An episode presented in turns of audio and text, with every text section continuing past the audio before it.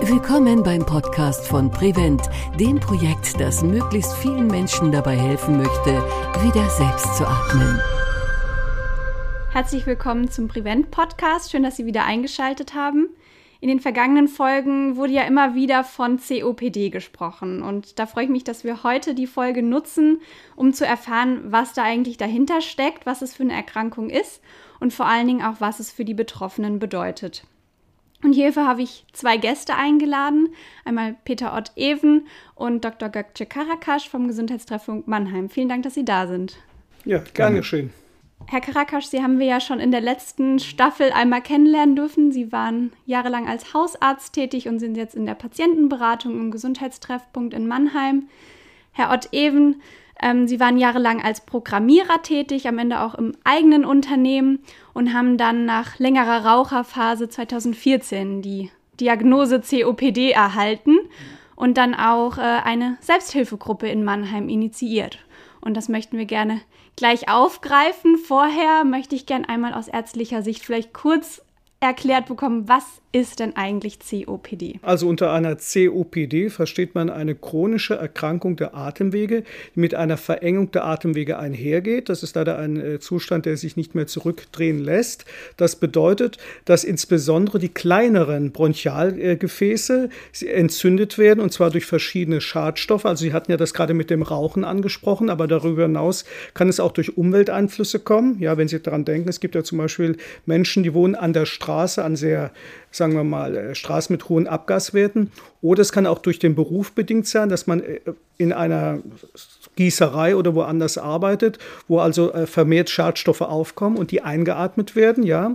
Und darüber hinaus gibt es auch verschiedene Komponenten, zum Beispiel durch Infektion mit Rhinoviren, was zurzeit bekannt ist, oder halt auch zum Beispiel, was auch wieder bekannt ist, äh, durch Vererbung. Ja, es gibt verschiedene Ursachen. Ja, aber wichtig ist, dass es halt zu dieser chronischen Entzündung kommt. Also chronisch bedeutet langwierig. Es ergibt sich über die Zeit und diese kleinen Bronchialgefäße fangen an, aufgrund dieser Entzündung Schleim zu produzieren im Übermaße, verschleimen, was zur Atemnot führt. Ja, man bekommt Atemnot, versucht es abzuhusten und hat dann einen gewissen Auswurf. Ja, und das ist halt dieses sogenannte AHA, also die Charakteristika des COPDs. Das bedeutet Auswurf, Husten und Atemnot. Ja? Und äh, das Problem ist, dass die Patienten immer mehr Atemnot bekommen, dann Schwierigkeiten haben, ihre Leistung zu erbringen und damit halt ihr ganzer äh, Alltagsablauf davon eingeschränkt wird. Ja? Und zurzeit, also nach dem jetzigen Stand der Kenntnisse, haben wir leider keine kausale, also sprich ursächliche Therapie. Das heißt, die Krankheit kann man zurzeit noch nicht heilen. Ja, aber man versucht symptomatisch vorzugehen. Das bedeutet, man geht auf die einzelnen Krankheitszeichen ein. Das Wichtigste ist erstmal, die Schadstoffe zu vermeiden. Ja, das heißt, wenn Sie Raucher waren oder Raucherin, müssen Sie damit aufhören. Das ist das, ein, das Erste. Oder zum Beispiel jetzt mit der Wohnumgebung, dass Sie umziehen in eine Gegend, wo es also weniger belastet ist. Oder wenn Sie jetzt an die Arbeitsstelle denken, entweder sind Sie arbeitsunfähig und müssen oder berufsunfähig in dem Fall und müssen eine andere äh, Tätigkeit sich suchen oder einen anderen Arbeitsplatz. Ja, darum geht es bei der Sache.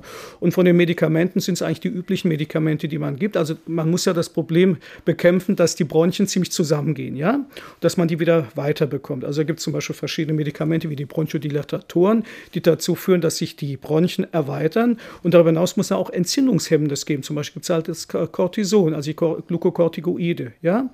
Und insofern, und wichtig ist halt, dass man gerade bei den COPD-Patienten darauf achtet, dass sich auf diese Entzündung nicht noch eine Infektion drauf auffropft. Ja? Diese Superinfektion mit verschiedenen Bakterienstämmen, nicht, dass es dann zur Lungenentzündung führt und dass man halt auch frühzeitig halt eine Antibiotikatherapie anwendet. In Deutschland gibt es zwischen drei bis fünf Millionen Menschen, die an COPD leiden. Also das ist auch eine der, äh, sagen wir, Volkskrankheiten in Deutschland. Ja, insofern. Eine ganze Menge. Ja.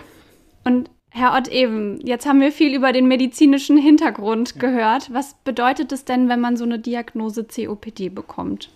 Äh, erstmal ist es ein Schock, weil man, weil man, ich wusste also damals, als ich die Diagnose bekam, schon, wie es weitergeht, ja, was da passiert und was da passiert ist und was es, dass es eben nicht, nicht äh, behebbar ist, ja. Mhm. Das war erstmal ein Schock, aber ich war gleichzeitig auch zu dem Zeitpunkt gerade in Rente gegangen. Also ich habe mich aus dem Berufsleben zurückgezogen und hatte dadurch wieder einen, einen positiven Effekt, sodass das einmal ein Jahr lang passierte gar nichts, habe ich gar nichts gemacht, ja, nach der Diagnose. Und erst danach bin ich dann äh, zu Physiotherapeuten, zum Arzt und habe mich beraten lassen und habe dann begonnen mit verschiedenen Therapiemöglichkeiten, die auch in Anspruch zu nehmen, diese Möglichkeiten. Ja. Mhm. Wie, wie, sah dann Ihr Leben weiter aus? Was haben Sie, was haben Sie gemacht? Ich, ich habe ganz normal weitergelebt. nee, es, es, war, es ist so, dass ich den, das Glück habe, ich habe nicht den Aha-Effekt. Äh, ich habe keinen Auswurf und keinen Husten. Mhm. Äh, ich habe nur AAA, nämlich Atemnot, Atemnot, Atemnot, ja. Äh, und das bei geringster Belastung. So, also wenn es nur eine Steigung ist von fünf Metern hoch, schräg, muss ich oben stehen bleiben, weil es nicht mehr geht. Ja. Das ist also die Belastung, die kommt durch das fortgeschrittene äh, Emphysem, das halt äh, Lungenvolumen wegnimmt und auch am Ausatmen im Prinzip hindert. Ja. Was hat Sie denn 2019 haben Sie die Selbsthilfegruppe in Mannheim initiiert? Was ja. hat Sie denn damals dazu bewegt, diesen Schritt zu gehen? Na, ich suchte einen, nach einer Selbsthilfegruppe und es gab im weiten Umkreis keine und habe dann eben gesagt, jetzt wende ich mich an den, Selbst äh, an den Gesundheitstreffpunkt und versuche mal dort Hilfe zu kriegen. Dann hatten wir 2019 im Herbst eigentlich alles schon bereit, mussten aber jetzt zwei Jahre verschieben. Und der Witz ist der, oder das Schöne ist, dass nach diesen zwei Jahren alle, die sich damals angemeldet hatten, auch tatsächlich nach zwei Jahren gekommen sind. Es zeugt einerseits von der Wichtigkeit für die Einzelnen und andererseits auch, dass es einen Bedarf gibt. Ja. Also wir sind auf Anhieb neun Leute, mehr, viel mehr dürften wir gar nicht sein. Und wir, wir haben jetzt unser erstes Treffen erst gehabt, aber wir, wir sind da guter Zuversicht. Alle wollen wiederkommen und es sind die unterschiedlichsten äh, Ausprägungen dieser Erkrankung, mhm. sodass also da auch der Austausch sehr vielfältig ist, sehr breit gestreut sein kann. Ne? Was sind es für Menschen, die diese Selbsthilfegruppe wahrnehmen? Also eine Dame ist dort, die, die fühlt sich eigentlich gar nicht krank. die ist weiterhin sportlich aktiv zum Beispiel. Ja. Ein anderer Herr ist dort, der raucht weiter, trotz seiner Diagnose. Dann sind sehr viele, also vier Leute sind dort, die sind schwer erkrankt, die also wirklich mit Sauerstoffgerät unterwegs sein müssen, wo dann eben auch solche Probleme auftauchen, dass die Krankenkasse den Rucksack für das Sauerstoffgerät, für das Tragbare nicht bezahlt. Und solche Dinge wurden. Und das, das ist eigentlich unser Ziel, da einen Austausch zu schaffen und dann Wege zu finden, sodass, sodass jeder, der da irgendwo mit, mit Sorgen hinkommt, auch ein bisschen Hilfe findet. Ja? Und wir werden auch irgendwann ihn nochmal einladen und äh, haben auch die Möglichkeit, durch diese eigentlich gut gesicherte Finanzierung des Gesundheitstreffs und der Selbsthilfegruppen eben auch mal Fachleute nochmal dazu einzuladen mhm. Aus verschiedensten Bereichen. Ne? Da würde ich gleich anknüpfen. Was ist denn im Verlauf geplant? Was für Inhalte haben Sie vorbereitet? Soweit sind wir noch gar nicht. Wir hatten ja, wie gesagt, die erste informelle Sitzung. Wir, wollten, wir konnten nie äh, eine virtuelle Sitzung machen, weil Leute dabei sind, die keinen Zugang haben. Wir mussten also auf das Persönliche warten und haben jetzt beschlossen, wir machen weiter und wir wollen beim nächsten Treffen eben, soll mal jeder seine, sein, seine Ziele oder sein, das, was er sich erwartet, formulieren. Und dann können wir erst ein Stückchen weitermachen. Ja? Also wir sind ganz behutsam. Was sind es denn typischerweise für Anliegen, mit denen die Personen in die Selbsthilfegruppe kommen? Na, es sind ganz unterschiedlicher Art, eben aufgrund der Ausprägung der Krank Erkrankung. Äh, wir hatten zwei Personen dabei, die haben bis dato, die sind schwer krank, noch nichts von der Möglichkeit gehört, am Lungensport teilzunehmen.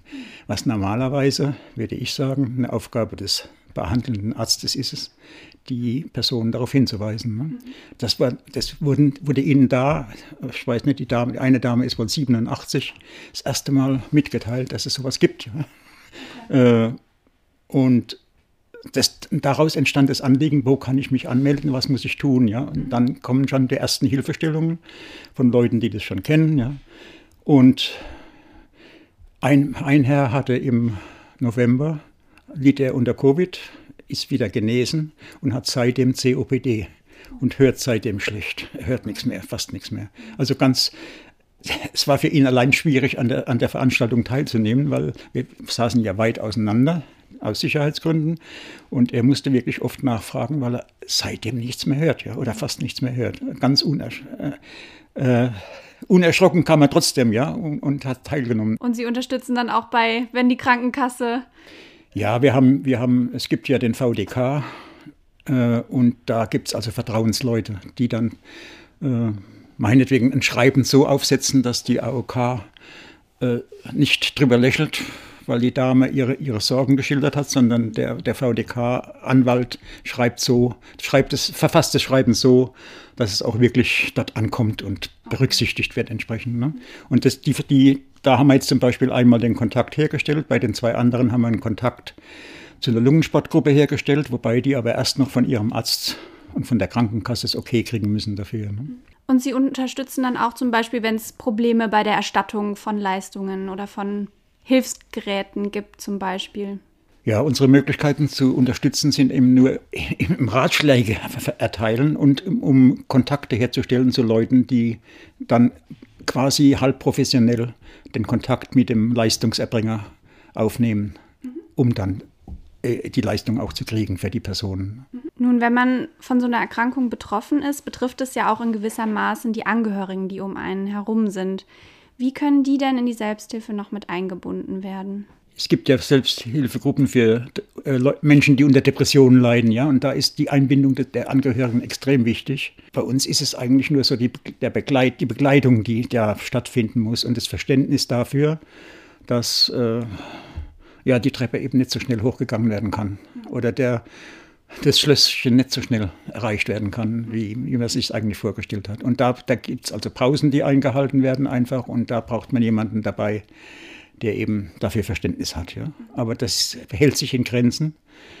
Viel schlimmer ist eigentlich, vielleicht darf ich das nur von meiner Seite aus erwähnen, äh, dass sie in, im öffentlichen Leben natürlich stark behindert sind. Also selbst ich, der, der ich unter einer mittleren, mittelschweren COPD leide, hab, erlebe Situationen, wo ich mich geniere und mich abwende, oder weil ich, weil ich anfange zu, zu ventilieren, zu hyperventilieren ne?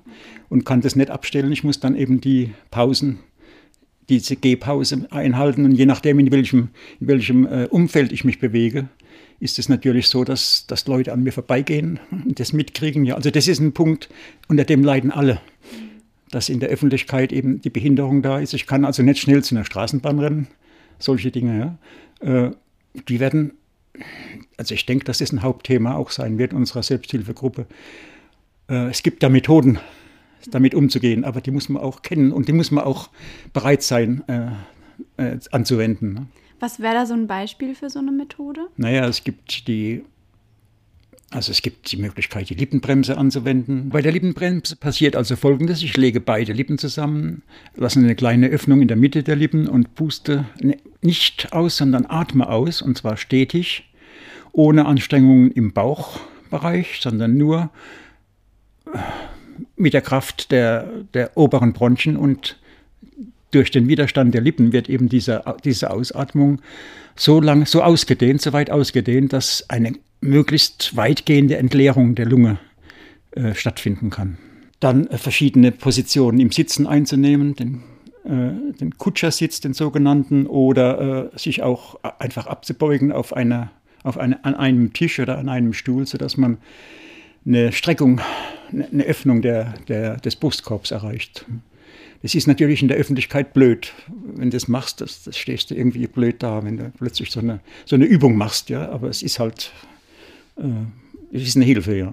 Nun kann ja auch eine Vorerkrankung mit COPD ein möglicher Risikofaktor für eine Beatmung, auch für eine Langzeitbeatmung sein. Inwiefern spielt es denn bei Ihnen eine Rolle in der Selbsthilfegruppe? In der Selbsthilfegruppe ist eine Dame, die also äh, mit einem tragbaren Sauerstoffgerät unterwegs ist, die auch den Weg zur Selbsthilfegruppe nur äh, durch Unterstützung äh, ihres Ehemanns überhaupt bewältigen kann wird auch wieder abgeholt und, und wird wirklich sehr gestützt und ist ganz, ganz schwach auf den Beinen. Und es ist so, dass also all die, die mit einer Sauerstoffflasche unterwegs sein können, ein mobiles Gerät haben, dass die eben auch langzeitbeatmet sind. Das heißt, zu Hause bei Nacht haben die ein Gerät, eine, eine Flasche stehen, wo andauernd Sauerstoff innen zugeführt wird. Ansonsten wären sie nicht überlebensfähig. Vielen Dank, Herr Ott-Even, dass wir einmal erfahren durften, wie es Ihnen mit COPD ergeht und was, was Betroffene ähm, beschäftigt. Viel Erfolg weiterhin bei der Selbsthilfegruppe. Herr Karakasch, wenn ich jetzt nicht in Mannheim wohne und dort äh, in der Selbsthilfegruppe teilnehmen kann, wie kann ich mich denn informieren, äh, wo es Angebote in meiner Gegend gibt? Also es gibt äh, in jedem Kreis zumindest eine sogenannte Kontakt- und Informationsstelle für Selbsthilfegruppen. Hier in Heidelberg wäre das das Heidelberger Selbsthilfebüro. Dort kann man sich ganz unverbindlich hinwenden, also entweder telefonisch, persönlich oder per E-Mail. Und die meisten dieser KISS, äh, wir nennen sie abgekürzt KISS, Beratungsstellen haben auch eine Datenbank, wo die ganzen Selbsthilfegruppen, die also in dem Bereich tätig sind, aufgeführt sind. Und wenn sie zum Beispiel ihre Diagnose sagen oder sagen wir mal, es müssen ja nicht nur Krankheiten sein, es können auch zum Beispiel bestimmte Lebensumstände wie Trauer sein zum Beispiel oder Scheidung oder verwaiste Eltern haben wir zum Beispiel, was interessant ist. Oder wenn Sie zum Beispiel auch Sozialsituationen wie Arbeitslosigkeit, kann ja aus allem ein Thema entstehen. Und wenn Sie das dann eingeben, dann gibt es dann die Möglichkeit, dass man nachschaut, ob es diese Selbsthilfegruppen gibt. Und wenn diese Selbsthilfegruppen nicht bestehen, kann es im Falle wie beim Herrn Ott Even sein, dass man diese Gruppe initiiert und dann wird die Gruppe mit Hilfe dieser Kontakt- und Informationsstelle mit begründet, je nachdem, wie viele Interessenten man findet und ob die sich für die Sache einsetzen später und ob sich auch jemand dafür auch engagiert, die Leitung zu übernehmen. Das ist ja so eine Situation, ob die Leute miteinander können, aber zumeist kommen diese Gruppen zustande. Oder es gibt noch eine zweite Möglichkeit bei besonders komplexeren äh, Krankheiten, wie zum Beispiel seltenen Krankheiten. Dann schauen wir mal, ob in den benachbarten Kontakt- und Informationsstellen, also KISS-Stellen, äh, solche Gruppen vorherrschen. Und wenn wir gar nichts finden sollten, es ist etwas Selteneres, können wir das auch, auch über diese NARCOS-Vermittlung machen. Das heißt, wir können auch gucken, ob es bundesweit vielleicht irgendwelche äh, Dachverbände oder ähnliche Strukturen gibt, wo man sich dann hinwenden kann. Vielen Dank, Herr Karakasch. Vielen ja. Dank, Herr Ott-Even. Schön, dass Sie da waren. Vielen Dank auch an Sie, dass Sie wieder zugehört haben. In der nächsten Folge haben wir die AOK Baden-Württemberg zu Gast und werden deren Rolle im Projekt und auch ein bisschen über die Versorgung von beatmeten Personen und auch im Weaning sprechen. Bis zum nächsten Mal beim Prevent Podcast. Wenn Sie weitere Informationen haben möchten, besuchen Sie uns unter www.wiederselbstatmen.de. Und wenn Ihnen der Podcast gefällt, dann empfehlen Sie uns gerne weiter.